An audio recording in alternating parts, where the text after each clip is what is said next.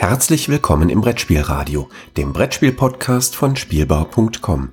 Heute eine Episode Die 2 mit Per Silvester und Yorios Panagiotidis.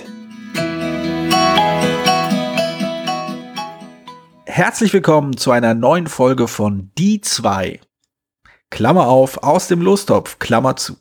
Mit mir, Yorios Panagiotidis, und äh, dem Mann, der sich immer anhören muss, wie ich meinen Namen in einer Sprache ausspreche, die er kennt, aber die er nicht imitieren kann. Per Silvester. Hallo Per. Oder, oder die ich gar nicht imitieren will, wer weiß das schon so. Ne? Oh, das, das, ja das ist schwer zu sagen. Ne? Das ist schwer zu sagen. Es ist ein Audiomedium, man kann sich gegenseitig nicht in die Augen schauen. Das ist wahr. Ähm, wie immer werden wir zwei zufällig gewählte Spiele aus unserer Sammlung nehmen und dann darüber sprechen. Und das ist das gesamte Konzept dieses Podcasts. Aber was vielleicht nicht jeder weiß, ist, dass der raffinierte Zufallsmechanismus, mit dem wir diese Spiele auswählen, ein lang gehütetes Geheimnis ist, welches wir heute lüften werden. Und zwar habe ich, bevor wir diesen Podcast gestartet haben, äh, über eBay einen ähm, aus den USA einen Fluxkompensator bestellt. Und was wir halt machen, ist, wir reisen in die Zukunft, fragen uns, welches, über welches Spiel wir gesprochen haben und springen dann wieder zurück. Das dadurch entstandene Paradox äh, führt dazu, dass wir am Ende bei einem Spiel landen, was wir vorher eigentlich gar nicht wussten, dass wir es haben. Und das funktioniert bisher, also die ersten 23 Folgen hat das ganz gut funktioniert. Ja, ist natürlich, dabei muss man natürlich sagen, dass der Name Zufallsgenerator dann natürlich nicht ganz stimmt, weil es ja eigentlich schon absolut deterministisch vorgefertigt ist. Wie gesagt. Von Quantenfluktuationen, wenn man auf eine andere e, parallele Ebene springt, vielleicht abgesehen. Eben, das ist halt der Punkt. Wir wissen halt nicht, in welchem, auf welchem Quantenlevel wir dann halt zurückkehren. Das, also wir haben halt wirklich den, den Zufall auf dem Quant, aufs Quantenniveau quasi runtergebrochen und da findet das Ding dann halt statt. Also das ist hier hochtechnisch und anspruchsvoll. Das möchte ich jetzt äh, mal, mal unterschrieben haben hier. Und äh, genau, aus unserer letzten Reise haben wir welches Spiel äh, rausgeholt, Peer? Oder beziehungsweise welches Spiel hast du rausgeholt? Ja, also ich muss ja kurz noch mal sagen, dass äh, mir nachge nachgesagt würde, ich hätte nur obskure Spiele von irgendwelchen kleinen Verlagen von irgendwo auf der Welt. Und das wird eindrucksvoll widerlegt in der heutigen Folge. Oh, jetzt bin ich gespannt. ähm, weil es wahrscheinlich, ich weiß es nicht, grob geraten, vielleicht das zweitmeistverkaufteste Spiel von Piatnik ist, was ich heute okay. vorgestellt habe. Und zwar, es ist das.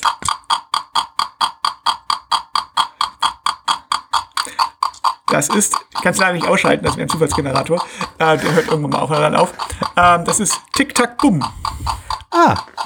Wow. Von Piatnik hat ja schon gesagt. Es ist in allen möglichen Ländern auf allen möglichen Arten und Weisen erschienen mit allen möglichen Namen. Äh, ich finde, es stört auch nicht im Hintergrund. Ja, ich kann das, wie gesagt, ich, ist natürlich heute, ich kann es halt auch nicht ausschalten. So. Ähm, Bumm. es wird halt, macht halt irgendwann Bumm. Ah, so, sehr gut. Äh, es hat vier Designer laut Boardgame Geek, aber die werden auf der Schachtel nicht, nicht weiter genannt. Also ah. äh, einer davon ist Los Rodriguez, der für einige Spiele zuständig, der einige Spiele gemacht hat, äh, hauptsächlich Lizenzprodukte und so weiter. Jetzt hat's Bumm gemacht, ja, sehr schön. Das war jetzt ein sehr langer Lauf. Ja, ich merke ähm, schon. Äh, ja, weiß ich nicht. Kennst du das Spiel, Carlos? Äh, nee. Oder soll ich was das, muss ich euch das erklären? ich, also, ich kann mir gut vorstellen, dass es nicht viele oder lange Erklärungsansätze äh, braucht, aber zumindest Anfang und Ende würde ich gerne nachvollziehen können. Nee, nee, ist klar. Ab Anfang und Ende ist auch das richtige Stichwort, denn äh, es geht darum, Wörter zu nennen, die einen bestimmten Anfang, äh, nicht ein bestimmtes Anfang oder nicht ein bestimmtes Ende haben. Äh, okay. Nämlich, also es ist abgeleitet von, äh, von den klassischen amerikanischen Spielen Hot Potato. Mhm. Und man hat halt diese Bombe und die sieht halt wirklich aus wie so eine, ja, so eine Cartoon-Bombe, also so eine schwarze genau. Bombe mit einer Zündschnur dran. Ja, ja. Und äh, die wird halt rumgereicht und immer wer mal rumreicht, muss ein bestimmtes Wort, muss halt was Bestimmtes sagen und gibt halt eine Karte und einen Würfel, der bestimmt zum Beispiel, ich habe jetzt mal die Karte genommen, ähm, M-E-L, also Mel, ja, mhm. und der Würfel bestimmt zum Beispiel das, so, äh, das heißt, wer die Bombe nimmt, weitergibt, bevor man die weitergibt, muss man ein Wort sagen, wo das Wort Mail drin ist. Mhm. Und zum Beispiel, je nachdem, wie man gewürfelt hat, das darf nicht am Ende sein. Also Kamel mhm. darfst du zum Beispiel nicht sagen. Und es darf natürlich auch nicht genannt werden. Also wenn ich jetzt, ähm, das fände ich keine Zeit, Melatonin sage, mhm. müsstest, müsst, gebe ich die Bombe an dich weiter und du könntest dann zum Beispiel. Äh, ich darf nicht, äh, das darf nicht am Ende sein, ne? Das darf nicht am Ende sein. äh, Melmac. Melmac sein. Dann wäre jetzt mal die Frage, ob es jetzt als Eigenname gilt, aber gut, okay. Und dann gibt es halt weiter und so weiter und so weiter. Und irgendwann macht die Bombe Bumm. Wie wir eben gehört haben, ist nach einem ja. Zufallsgenerator, wie ich schon sagte. Äh, kann sehr schnell gehen. Also ich finde, ich finde es, ich finde es ja total unverständlich, warum wir nicht das eigentlich als Zufallsgenerator genommen haben und ich so viel Geld für einen Fluxkompensator ausgeben musste. Ja, das, mein, das, war die, das meinst du, aber die Spiele runterrollen und bei dem es Boom macht. das können wir ja nächste Woche ausprobieren. Ja. Ähm, naja, und bei dem Bumm, also ja, manchmal geht es schnell, manchmal dauert es lange und wenn bei dem Bumm macht, der ist halt, er kriegt halt Minuspunkt. Und wenn jemand mhm. drei Minuspunkte hat, gewinnt der, äh, verliert derjenige und der, der mit dem wenigsten Minuspunkt gewinnt eventuell noch. Okay. Das ist, ja, das ist alles. Ich meine, das ist, Spielprinzip ist jetzt einfach und es ist aber eigentlich ganz, ganz lustig. Vor allem kann man jetzt in größeren Gruppen spielen. Also äh, bis zu zwölf Spielern laut Schachtel.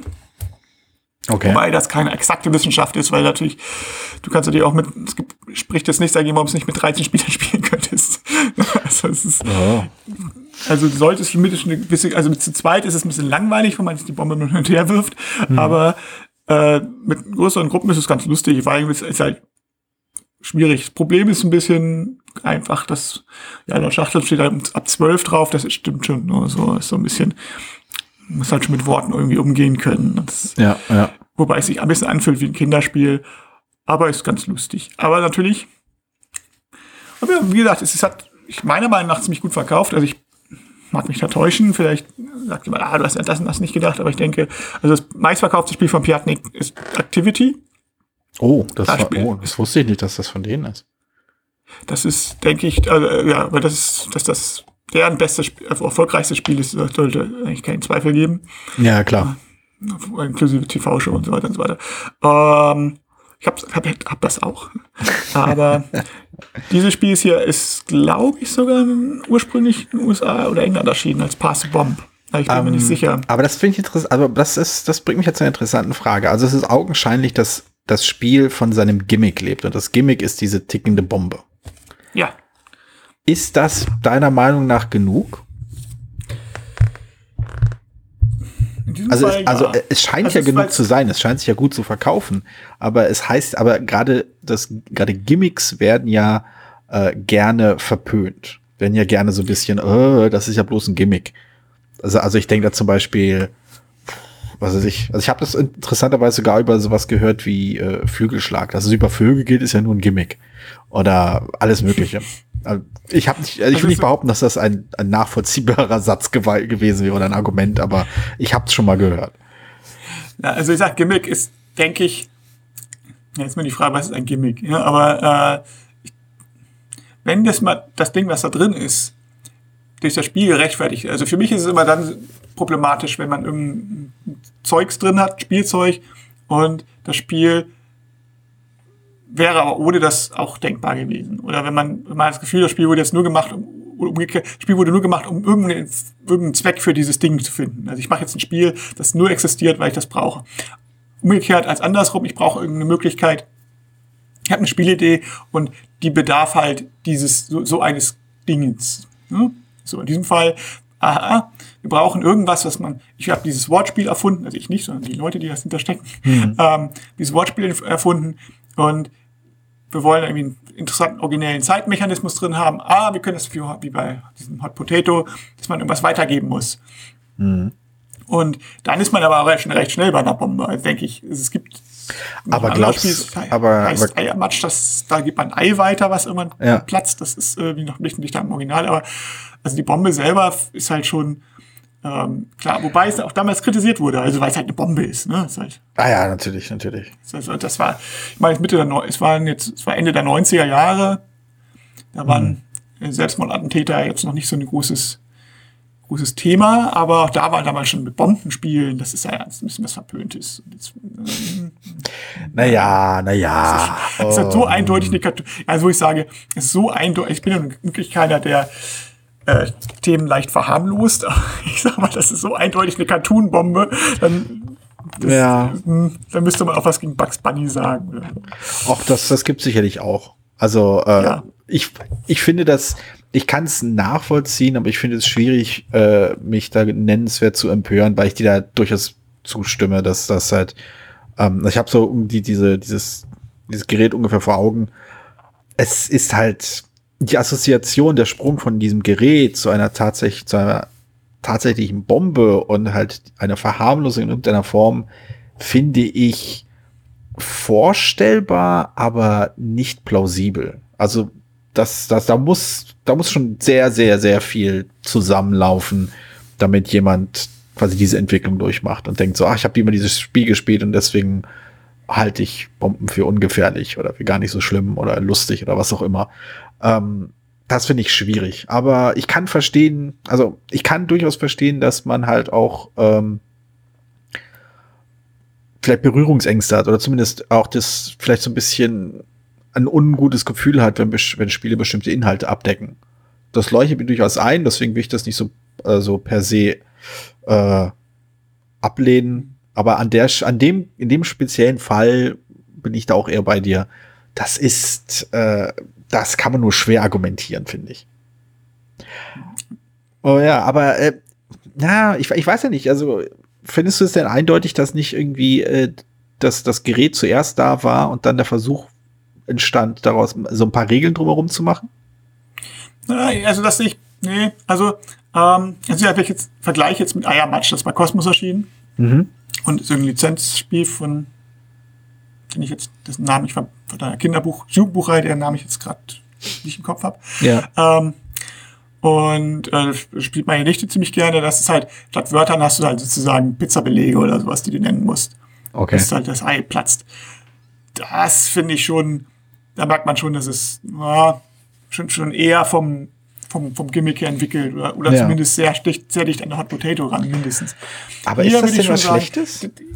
Nö, also, aber hier fühlt es sich halt mehr an, also hier habe ich das Gefühl, dass, dass, dass, dass, dieser, dass dieses O, ähm, diese Silbe darf nicht am Ende stehen. Und dadurch fallen dann irgendwie auch nur Wörter ein, Ja. wo diese Silbe am Genau. Ende steht. Und Das- prinzipiell das, nichts äh, ist. Das ist der Denk nicht an psychologische den Effekt, ne? Eiffelturm. Genau. Wenn du ähm, beste Möglichkeit, einen Schatz zu finden, ist, wenn du ein ein Meter tiefes Loch gerade ohne dabei an das Wort Unke zu denken. Findest du garantiert einen Schatz. So, ähm, genau, so funktioniert dieses hier. Und da finde ich das mit der Bombe ist einfach, ist, ist, ist ziemlich ein, also es ist nicht, jetzt nicht kein sehr super origineller Mechanismus. Ja. Äh, das sicherlich nicht, aber es ist einer, der, finde ich, logisch sich aus dem Spiel ergibt. Man hätte das auch machen können, dass alle gleichzeitig irgendwas sagen müssen, aber gerade dieses, dieses, dieser Mechanismus, dieses, dieser Mechan, diese, dieser Psychologe, dieser psychologische Mechanismus, dass man immer nur das am Ende, das, diese Silbe nur am Ende des eines Wortes sich vorstellen kann, ist natürlich auch wegen dem Druck. Und der Druck ist natürlich größer, Ja, genau, das- das persönlicher das- Zeitdruck ist. Das ist natürlich sehr klug, da gebe ich dir recht. Naja, aber die, der Gedanke mit dem Gimmicks, äh, also ich denke halt immer, also wenn ich mir zum Beispiel Videospiele anschaue, äh, die, also ich muss zugeben, meine Videospielerfahrung liegt einiges zurück, aber wenn ich also an meine, meine, äh, an, an diese Zeit denke, hatte ich halt immer den Eindruck, dass eine, eine jeder technologische Sprung nach vorne, jede Möglichkeit, irgendwas technisch neu umzusetzen oder anders umzusetzen, äh, oft dazu geführt hat, dass andere Spielkonzepte entwickelt wurden. Also am deutlichsten war das an dazu mal, als halt äh, der Sprung von 2 in 3D passierte. Also die ersten äh, 3D-Spiele, die dann rauskamen, äh, waren halt, haben sich zum Teil wie ein Quantensprung angefühlt. Also die allerersten vielleicht nicht, die waren noch sehr holprig, aber man hat halt gemerkt, sobald äh, die technologischen Mittel da waren, um ein andere, um halt bestimmte Dinge anders darzustellen, anders umzusetzen, eröffnete sich ein völlig neues äh, Spielkonzept. Und ich habe so den Eindruck, dass dieser Ansatz, dieser, sagen wir mal, mechanisch-technische Ansatz bei Brettspielen auch nicht unvorstellbar ist. Dass halt ein neuer Mechanismus oder ein neuer, auch, auch, also meistens, äh, bei den Spielen ist halt meistens eine, eine Regel, von wegen, oh, jetzt können wir mal Karten, also hier, es gibt Drafting oder es gibt Deckbuilding oder sowas oder Worker Placement. Ähm, aber theoretisch wäre es ja auch möglich, das eben auf technischer Ebene nach vorne zu drücken. Stell dir vor, du hast irgendeine Möglichkeit, ein, ja, sowas wie diese Tickbombe en masse äh, herzustellen und umzusetzen. Welche Spielideen lassen sich daran, äh, lassen sich daran halt daraus ableiten. Das finde ich halt einen interessanten Ansatz. Ja, nee, klar, auf jeden Fall. Wenn du, also, ja, logisch. Ich meine, man sieht ja auch genug Deckbauspiele, wo die darauf basieren. Machen wir mal ein Deckbauspiel. Oder ich, ich versuche das, was zu verbessern, was mich bei, bei Dominion gestört hat. Oder, ja. oh, oder äh, ähnliches Beispiel sind die, auch als Grande rauskam, die ganzen Mehrheiten, kamen ganz viele Mehrheitenspiele raus, die alle einen hm. so einen Kniff hatten. Die so, oh, ein Mehrheitenspiel, bei dem sich die Leute gegenseitig auspacken und der nächste gewinnt. Oder ein Mehrheitenspiel, ne, so, hm. das, hm. das, das, das der Fall ist und so weiter.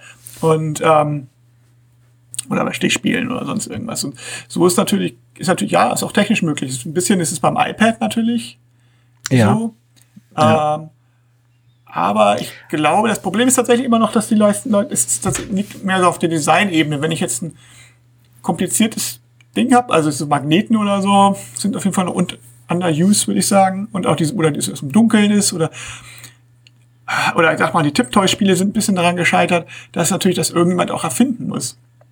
und dazu brauchst du einen Prototypen, der, der so ein Zeug, der, so, der sowas hat. Und ähm, entweder stellst du jemanden an, der, der sagt, ich baue jetzt, ich entwickle jetzt ein Spiel zu Tiptoy oder zu was auch immer, hm. mit Magnetmechanismus, dann ist, dann ist das okay, aber dann entwickelt er halt ein Spiel jetzt gezielt dafür. Das fehlt vielleicht ja. auch ein bisschen die Genialität, weil du, weil man halt gezielt für irgendwas ein Spiel entwickeln muss und nicht von, oh, ich habe eine coole Idee hm. aus, ausgehend. So. Und der hat dann das Problem, dass wenn, wenn du jetzt ein Spiel machst für Tiptoy und die finden das doof und produzieren das nicht, dann kannst du es halt auch nicht im anderen Verlag anbieten.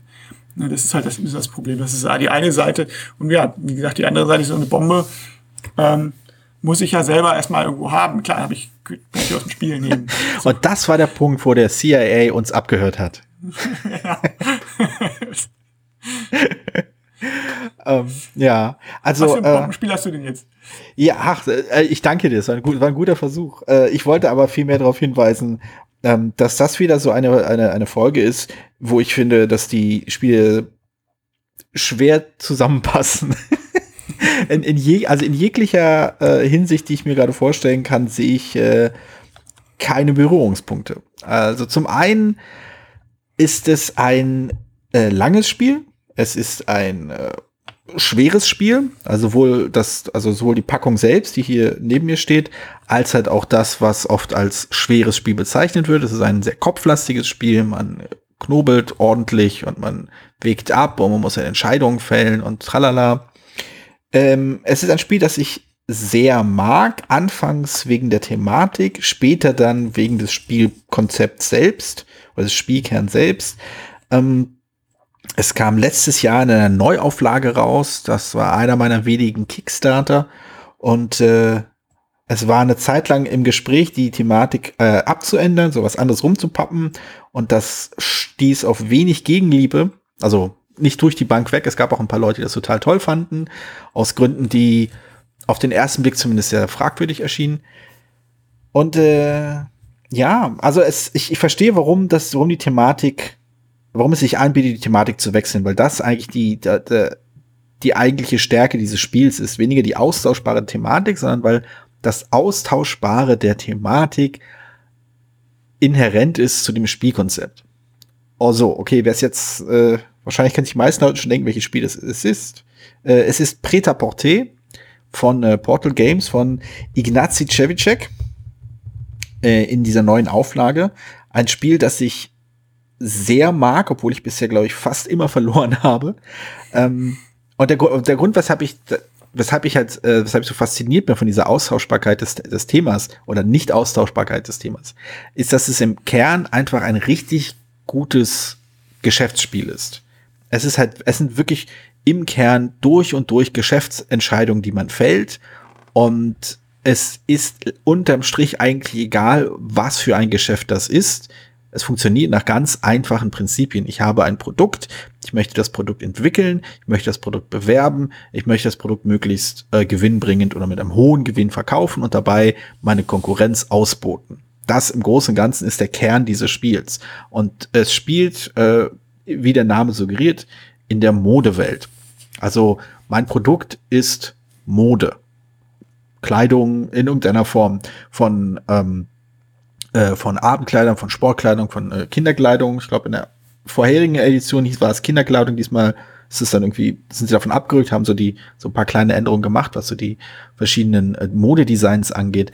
Aber im Kern ist es halt eben kein Spiel, in dem es darum geht, wie man, äh, wie man Kleidung näht, wie man äh, Kleider, Hemden oder irgend sowas, wie man näht, sondern wirklich, wie man eben das Geschäft verwaltet, ein, an so, an so ein Modehaus zu führen. Wegen, man muss Designs entwickeln, man muss Designs, man muss die, Pro, äh, die Stoffe, die Produkte, also die, ja, die, die, die Teile, die man dafür braucht, halt einkaufen, möglichst preisgünstig, wenn es geht. Und wenn das nicht geht, dann halt so, dass man noch irgendeine Gewinnmarge rausziehen kann. Und dann muss man eben auf dem Markt, oder in dem Fall sind es halt äh, Modeschauen, es so gut platzieren, also wirklich so überzeugen den Markt, dass man möglichst viel Geld damit macht, dass man dann in der nächsten Phase wieder investieren kann. Und das, das irgendwie finde ich das total spannend. Also ich finde das in diesem Spiel wirklich richtig, richtig gut gelöst. Es löst sich halt weg von diesem, wie ich finde, Spielgedanken, wie machen wir Geschäftsentscheidungen zu einem Spiel, sondern, also die typischen Spielelemente. Wir brauchen halt Interaktion, wir brauchen halt diese Elemente und man muss irgendwie in einem Spiel muss vielleicht noch Würfel vorkommen, äh, aus, aus, um irgendwie irgendwas zu simulieren und tralala. Das ist, ähm, es, es versteht sich halt wirklich ich, ich empfinde das sehr viel weniger als, als spielerisches Spiel, sondern wirklich als eine fast schon Simulation einfacher wirtschaftlicher, ökonomischer Abläufe. Und deswegen kann ich mir halt auch gut vorstellen, als es im Gespräch war, dass das äh, Spiel halt ein neues Thema bekommt und in die, ich glaube, Spielentwicklung, Computerspielentwicklung umgewandelt werden soll. Ich verstehe rückblickend auf jeden Fall, warum das möglich gewesen wäre, warum das Spiel im Kern nicht so viel verloren hätte. Aber ich bin sehr, sehr froh, dass sie bei diesem Modethema geblieben sind, weil ich das Modethema sowohl unverbraucht finde, als auch einzigartig. Also es, ist, ich mag einfach die, dieses Spiel zu haben, in dem es um Mode geht und es, wenn ich es spiele, dann ist es halt knallhartes Geschäftstreiben. Und ja, das ist interessant, ja. Also es gibt ja also mir, mir, mir, fallen so ein, zwei Modespiele ein. Also für Blitzer gab es mal eins, auf jeden Fall ein Kartenspiel. Aber natürlich keine, du hast natürlich recht, keine richtigen Wirtschaftssimulationen in dem Sinne. Hm. Ähm, fallen aber auch nicht als viele Videospielfirmen ein, insofern. Aber ich, ich denke mal, die Idee war damals auch, äh, oder er hat ja auch geschrieben, dass hier die erste Edition sich etwas schleppend verkauft hat. Ja. Weil auch wahrscheinlich, weil das Thema zu wenig Vielspieler angesprochen hatte oder aus welchen Gründen. Ja, ja, das ist auf jeden weniger, Fall. Wo wir gesagt haben, hm, na, das, das, das, da ist ja eine Frau drauf. Wieso guckt mich nicht ein, Blach, ein, ein bleicher Mann mit einem komischen Hut aus dem 17. Jahrhundert an und schaut grimmig? Genau, hat ein Bart. Na, genau. Wo ist denn da der Bart? Richtig, ohne Bart geht's kein. Ohne Bart kann keiner spielen. Genau. So, und Nee, äh, ja, das Thema ist natürlich schon auch speziell. Ein Thema kann ja auch, also insofern, ich persönlich stehe der Modewelt jetzt auch nicht so, dass ich sagen würde, dass ich, ich brauche jetzt ein Spiel mit, ich möchte jetzt ein Spiel mit Mode spielen. Ne? Ja, also klar. Gibt es schon äh, fast originellere Themen oder Themen, die mich mehr reizen, auch aber ich finde es mich, mich stört es jetzt auch nicht so. Ähm, genau, richtig. Also, aber ich finde, das, das ist halt das Interessante. Also, das finde ich halt, gibt dem Spiel halt eine unglaublich thematische Tiefe. Äh, eben für das, was es sein will. Es will halt also nicht vielleicht, was es sein will, sondern was es ist. Was es ist, ist halt eben eine Wirtschaftssimulation. Es ist halt wirklich, du hast ein Geschäft und du musst dieses Geschäft leiten. Du musst äh, vielleicht Kredite aufnehmen, um, äh, um deine Projekte zu finanzieren und du musst diese Projekte gewinnbringend umsetzen, sonst äh, sieht es ganz schlecht aus. Man kann dann verschiedene nicht Tricks, aber ja, man kann verschiedene Möglichkeiten nutzen, um sich halt auf dem Markt clever zu positionieren. Man kann hier drü äh, Kosten drücken oder da Kosten drücken. Man muss, man muss äh, Leute anstellen, äh, die dann bestimmte Fähigkeiten mit sich bringen, die einem dann ermöglichen, den Produktionsfluss zu vereinfachen. All solche Sachen, das sind so, das, äh, das finde ich halt echt gut. Was halt das Spiel ein bisschen äh, ins, ins Stocken bringt, äh, das war in der vorherigen Edition so, ist auch in der aktuellen Edition so. Es ist halt das, was man, was, was Fachleute äh, als frickelig bezeichnen. Mikromanagement oder? Ähm, jein. Es ist halt einfach viel auf dem Spielbrett und die neue Grafik sieht super aus, aber ist nicht so super funktional. Ähm, da war der Vorgänger, der etwas langweiliger aussah, etwas effektiver. Und äh, es ist halt auch, du hast halt diese riesen Kartenstapel. Und wenn man auf einem gewissen Niveau spielen möchte, ist man dazu, ist man versucht, diese Karteneffekte äh, alle im Kopf haben zu wollen. Ja, es gibt diese Karte und diese Karte, die kann ich so kombinieren, die kann ich so kombinieren. Wenn ich diese Karte in diesem Quartal kaufe, kann ich im späteren Quartal diese Karte nehmen und die so miteinander kombinieren. Das ist theoretisch möglich. Und wie so oft macht es das Spiel kaputt. Aber ein gewisser, gewisse Vor, ein gewisses Tendenz zum Vorausplanen, äh, davon geht dieses Spiel aber schon aus. Man muss schon, man sieht halt immer diese Auslage, was in diesem Quartal verfügbar ist. Und da muss man schon ziemlich genau überlegen, diese Karte bringt meinem Konkurrenten richtig, richtig viel.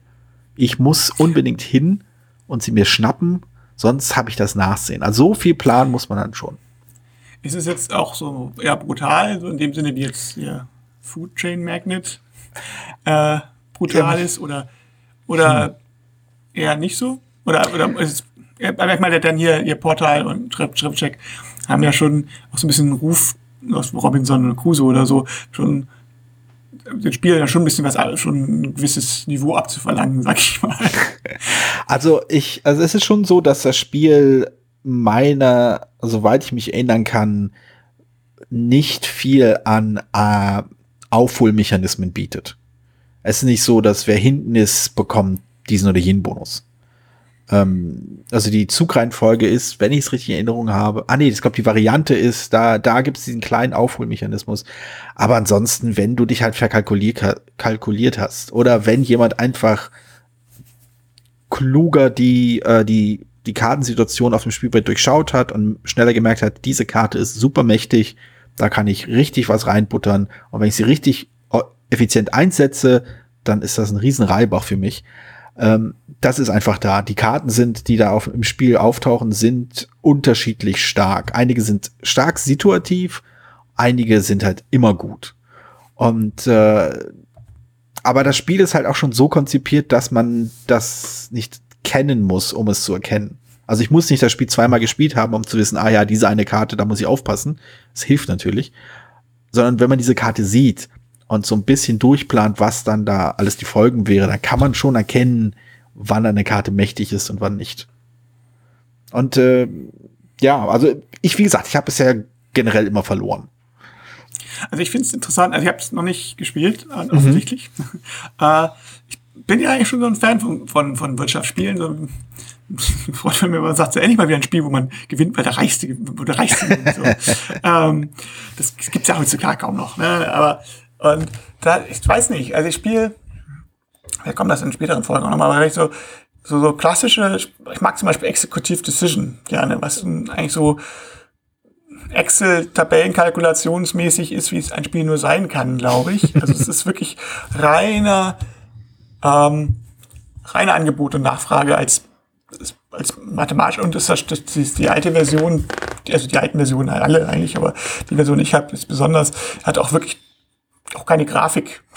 also ja. kann man, glaube ich, so sagen, sondern es ist wirklich, also auch die, die, die auch kein T, also die Produkte sind auch nur A, B und C und so. Also und die Rohstoffe sind 1, 2 und 3. Also es, ja, ja. das also abstrakter geht's noch nicht mehr. Und ähm, trotzdem finde ich es eigentlich ganz interessant und auch, auch Third World Depth, was auf dem System basiert, aber noch ein bisschen weiter geht, finde ich ziemlich cool. Wenn zum Beispiel Schoko und Co., was in den 80ern rauskam, mhm. mit dem tollen Unterspruch, also managen sie schlau, sonst zieht man sie durch den Kakao.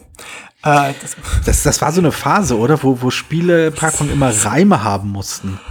Und ja, war es furchtbar und vor allen Dingen, es passte auch überhaupt nicht zum Spiel, weil es halt Spiel war wirklich, das zum Beispiel fand ich nicht gut. Ich weiß und ich kann nicht so genau begründen, warum, weil es war tatsächlich schon ziemlich viel, also während Executive Decision vielleicht ja wenigstens nur auf ein, zwei Mechanismen runterdestilliert war wenigstens, musste man bei äh, Schock und Co. Halt eben auch kalkulieren, einkaufen, verkaufen, Werbung schalten, die und dann gab es immer noch ein Ereignis, das zusätzlich war und es war mir fast schon zu zu dicht, also zu viel zu viel Arbeit schon vielleicht. Mhm. Also es war es war halt dann Ja. Hm, ich weiß, das ist schwierig.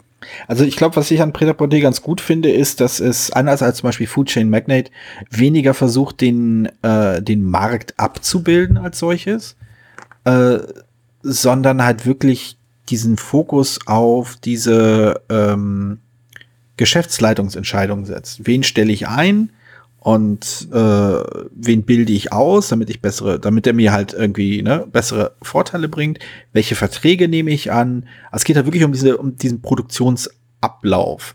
Bei Food Chain Magnate hast du halt einfach diese komische Sammelsurium an Eigenschaften und Fähigkeiten, die du kombinierst, um quasi um diesen einen Kunden zu kämpfen. Du manipulierst den Kunden, die optimierst deine, deine, äh, deine, deine äh, Pyramide an Angestellten und so das ist, glaube ich, ähm, im weitesten Sinne thematisch oder konzeptionell verwandt, aber Preta Porte macht das anders, finde Also für mein Empfinden macht, wird da anders vorgegangen. Ich, also aus, aus, dem, aus dem Ärmel könnte ich jetzt nicht schütteln, warum, wo ich da diese Unterschiede genau sehe, was da genau irgendwie anders ist. Es ist irgendwie, ich glaube, der Markt spielt halt eine we weniger starke Rolle. Es geht halt wirklich darum, dass du deine Produktionsabläufe optimierst. Und dann diese, diese Modenschauen am Ende, wo du halt quasi dein Produkt, deine, deine Modekollektion halt präsentierst, da hast du halt auch irgendwie feste Kalkulationen, was du wieder reinbekommen wirst. Und die Frage ist halt bloß, ob du, wenn du halt, ne, wenn du die richtigen äh, Bewegungen gemacht hast und die richtigen äh, Entscheidungen gefällt hast, ob du da noch so, so quasi den ersten Platz setzt und noch so ein paar äh, Siegpunkte mitnimmst neben dem Geld und noch so ein bisschen Bonus abholst was ich immer sehr lustig fand, das war so eine Eigenart aus der, aus der vorherigen Edition, die, äh, soweit ich weiß, übernommen wurde. Wenn du dich richtig klug anstellst, kannst du, glaube ich, die Siegpunkteleiste ordentlich sprengen. Also kannst du, das sind, glaube ich, 150 Punkte, wenn ich den richtigen Erinnerung habe, die dann ab abgedruckt sind. Und da läufst du mal ganz schnell, ganz schnell rum. Ich habe halt von Leuten gehört, die quasi in den 300, 400er Bereichen gelandet sind. Ich möchte kurz zur, zur Erklärung geben, ich habe es gerade mal über die 100 geschafft. Also du kannst da wirklich richtig abgehen, wenn das, wenn das Spiel läuft. Und äh, irgendwas daran, also ich verstehe einfach diesen, diesen Ehrgeiz, den dieses Spiel wecken kann. Ich habe auch Spaß daran, auch wenn ich ihn halt nie irgendwie erfüllt gesehen habe. Aber ich verstehe einfach dieses Gefühl, so, hier kann ich, wenn ich mich nicht reinknie, kann ich so richtig was rausholen. Und es hat halt den, äh, den schönen Vorteil, dass man nicht darüber spricht, wie sehr da in dem Bereich äh, Leute ausgebeutet werden. Was halt bei einem, bei einem Hobby, in dem es um Eskapismus geht, finde ich, äh, wirklich wichtig ist. Ja, ja, gut, hast, ja gut, vielleicht auch dadurch die Abstraktion auf der oberen Ebene, ne? dass nicht, nicht selber die Näherin in Bangladesch genau. anstehen genau, musst. Genau, genau. Du kaufst halt wirklich nur auf dem Markt, äh, auf irgendwie beim, beim Lieferanten ein, letztendlich. Hm. Und eine Frage wieder noch. Ja. Du hast vorhin gesagt, man auch Sachen designt oder äh, also gibt es da die, das ist die Künstler, der künstlerische Teil oder kaufst du Designer ein, die was für dich planen? Äh, genau, was du halt machst, ist mehr oder weniger Sets zusammenstellen, auf denen verschiedene äh, Kleidungsstile drauf sind. Also es gibt halt die, es gibt so sogenannte Modedesigns, die geben dem Großen und Ganzen vor, welche Stoffe du brauchst damit sie äh, fertig sind und verkauft werden können. Und das versuchst du in Sets zu machen. Du willst also zum Beispiel alles nur Sportsets haben oder alles nur äh, also Freizeitkleidung oder Abendkleidung oder irgend sowas. Oder für Herren okay. oder für, für, für Damen.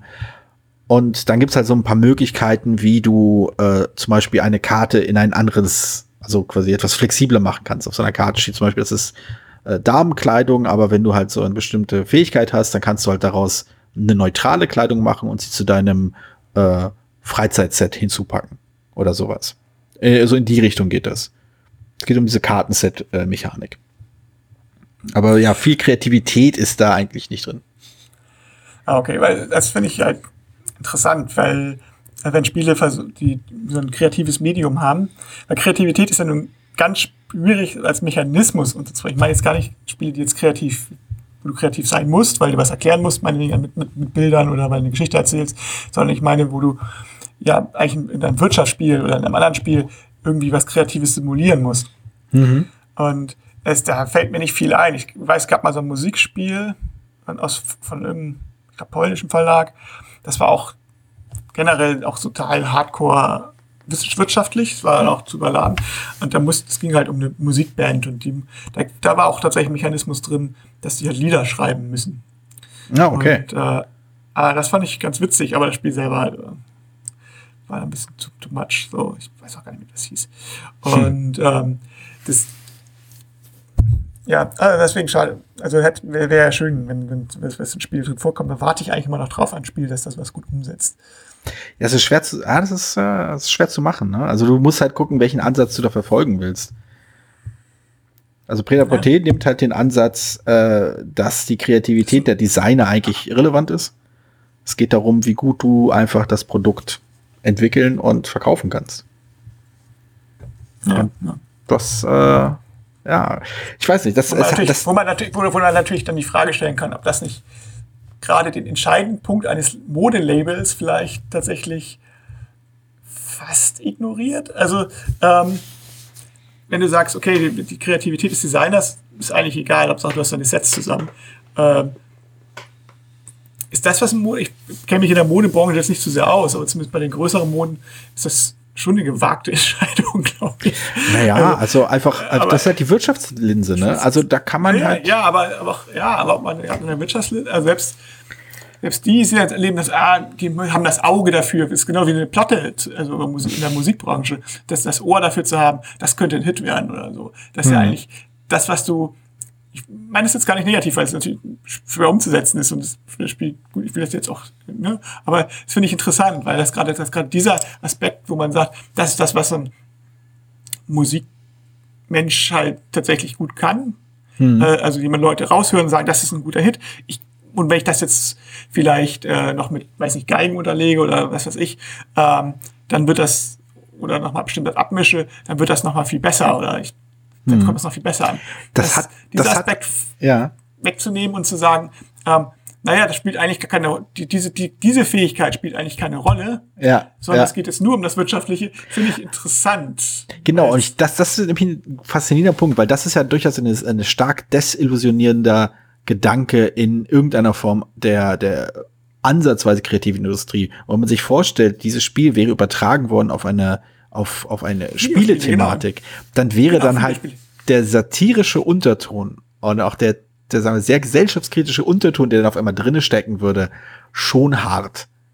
Ich glaube, in der Modebranche, da können sich die meisten Leute vorstellen. Also wir reden ja, also es, es geht hier zwar um irgendwie äh, Haute Couture und so, aber es hätte, man kann sich ja genauso gut vorstellen, nee, wir verkaufen halt, wir machen halt die Modekollektionen, äh, die man irgendwie im, im Katalog kauft, die halt C und A dann nächstes Jahr rausbringt oder irgendein anderes Modehaus eben rausbringt. Also Mode nicht halt für die Leute, die äh, mehr Geld als Verstand haben, sondern Leute, die halt Mode tragen. Ja, und Katalogmode halt. Ne? Genau, das Geschäft halt eben, das, wovon Leute eben leben. Und, ja, aber äh, ja, wie gesagt, das, das, das jetzt, deswegen ist es eigentlich ganz gut, dass es nicht auf Videospiele umgemonst wurde, weil dann wäre die Aussage halt gewesen, dass Videospiele, na klar, ich meine, kannst du natürlich auch sagen, so, so eine App, Appsmacher, die jetzt für die, diese, diese Candy Crush-Varianten raushauen. Hm. Aber ja, finde ich, finde ich, also interessant oder schwierig. Wenn man jetzt sagt, ein Spielehaus oder sagt Brettspiel, wenn man es als Brettspielverlag macht, man genau. nur die, nur die, dann sagt er ja, eigentlich ist es egal, ob du kaufst für jedes Marktsegment, Marktsegment richtig ein. Ja, ja. Das ist halt, das ist halt schon eine Ansage, ne? das ist wahr. Ich weiß nicht. Ja, ja, genau. Also das, da, da, da kommt auf einmal so eine, so eine zynische äh, Art rein, die, äh, ja, vielleicht ist da wirklich Preta Porte in der Modewelt besser aufgehoben. Denn ich glaube, keiner, also keiner der unserer Zuhörer zumindest, hat großartige Illusionen, wie viel äh, Freiheit, oder nicht Illusion, aber keiner ist, wenn man jemandem erzählen würde, in der Modebranche geht es knallhart zu und es geht um reine Produktkapazitäten und überhaupt nicht um Kreativität, da, da würde jetzt wahrscheinlich niemand sagen, ah, das kann ich mir nicht vorstellen. Sondern würden die meisten Leute wahrscheinlich sagen, ja, ja, habe ich mir schon so gedacht. Und äh, ja, ja, ich, ich, ich, ich habe auch so ein bisschen, äh, ich habe auch so einen kleinen Schauer am Rücken, wenn ich mir vorstelle, was, was, was wäre, wenn man dieses Spiel auf quasi die Brettspielindustrie ummünzen würde. Das wäre, glaube ich, ich, ich glaube, wenn Portal das gemacht hätte, das hätte, ich weiß nicht, ob es verkauft hätte, ob es irgendjemand gut gefunden hätte, aber es wäre zumindest eine große Ja, Debatte das- rausgekommen.